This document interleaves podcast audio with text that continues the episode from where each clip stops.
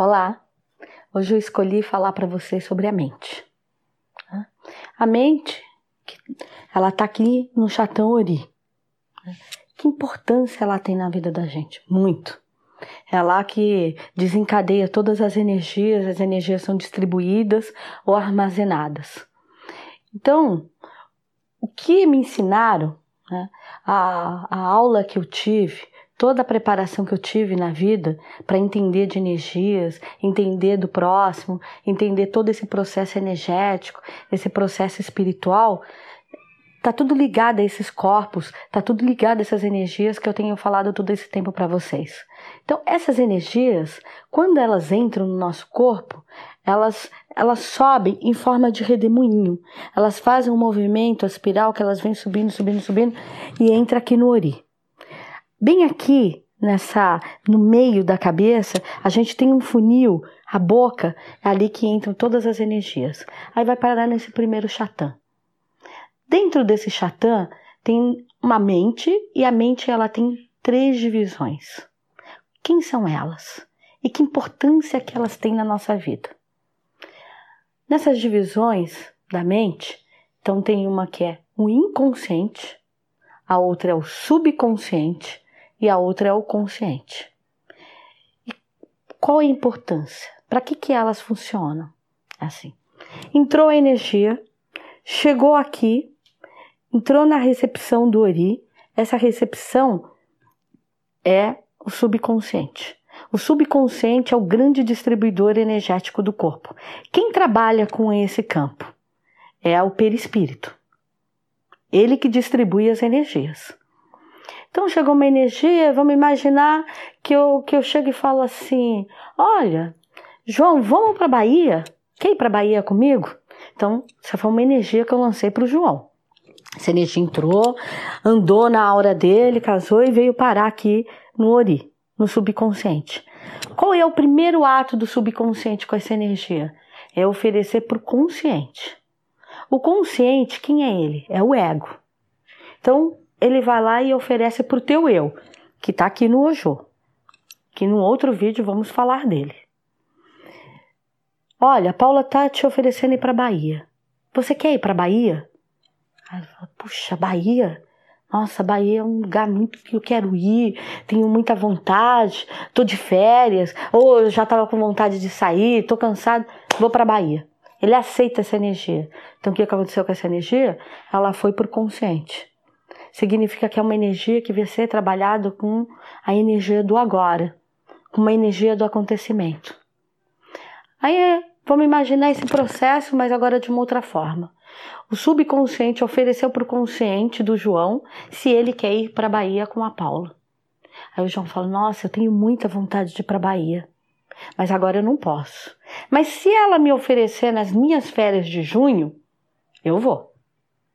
Então, aquela energia que foi oferecido para o consciente, o consciente devolve para o subconsciente, o subconsciente vai lá e arquiva no inconsciente. O inconsciente são energias que eu não quero agora, mas que eu vou trabalhar com elas no futuro. Eu não estou dispensando elas, mas que nesse momento eu não tenho interesse por elas. Então, coloca lá no inconsciente. Toda vez que vinha a palavra Paula, ou a palavra é, Bahia, ou viagem, ou férias, né, ou cansaço, preciso descansar alguma coisa. Porque aí a hora que você coloca essa energia, é como se você colocasse vários tags nela, né, várias plaquinhas lá de lembrança. Qualquer coisa que lembrar né, dessa energia que eu guardei, ela volta de novo para o subconsciente, ela é desarquivada. Isso pode ser de maneira automática. Aí falou da Paula, falou: Nossa, Paula, outro dia ela me ofereceu para ir para Bahia, tal. É porque essa energia voltou para o subconsciente e o subconsciente voltou e ofereceu para o consciente. Então a coisa funciona. Agora eu vou te dar te um terceiro exemplo. Eu fui lá e ofereci essa viagem para o João, para Bahia, tal. O subconsciente recebeu essa energia, ofereceu para o consciente, e o consciente do João falou assim: Deus me livre, eu tenho pavor, não vou na Bahia, tive uma experiência horrível, lá eu tive uma desilusão amorosa, então eu associo a Bahia a dor, a sofrimento, a qualquer coisa desse tipo. O que, que ele faz? Ele já colocou uma placa de, de resistência, de não associado àquela energia. Então, o consciente devolve essa energia para o subconsciente e o subconsciente descarta de vez. Ele não manda para o inconsciente, ele simplesmente deleta essa energia. Com isso, nós vamos entender o processo energético. É, por que, que a gente recebe influência das pessoas que de fato a gente vive? A parceria da vida nada mais, nada menos do que a troca de influências, né? que a energia da pessoa sempre vai nos atingir. Então, essa energia de que a gente vai colocando de quero agora, ou quero depois, ou não quero nunca, é esse processo que a mente faz. Sem contar que dentro do inconsciente ele ainda tem uma subdivisão chamada memória, que são arquivos de energias que um dia elas foram feitas pelo processo do consciente mas que agora elas retornaram em forma de experiências, de energias já de vivência e tudo, e elas vão para essa memória. Quando aquilo começa a ser muito usual, coisas do nosso dia a dia, como comer, andar, falar, ir ao banheiro, beber uma água, tudo que aí, começa a virar atos automáticos. E no ato automático, significa que o nosso subconsciente, quando entram essas energias, que ele mesmo não precisa mexer com o consciente nem com o inconsciente, ele vai lá e exerce sozinho. Né? Então, é, quando a gente fala que a gente é polivalente na vida, que a gente faz várias coisas ao mesmo tempo, a gente só consegue fazer várias coisas ao mesmo tempo desde que uma é novidade, então ela precisa do consciente, e outra, ela não é novidade, ela já é automática. Exemplo, eu estou conversando com alguém, alguma coisa que é uma novidade e estou comendo ao mesmo tempo. Então, o ato de comer é, é, algo que eu já faço, eu já tenho destreza daquilo. Então, quando eu estou fazendo, eu estou comendo e estou fazendo alguma outra coisa junto, significa que quem está aquela hora da comida exercendo os atos e lidando com essa energia do alimento é o subconsciente.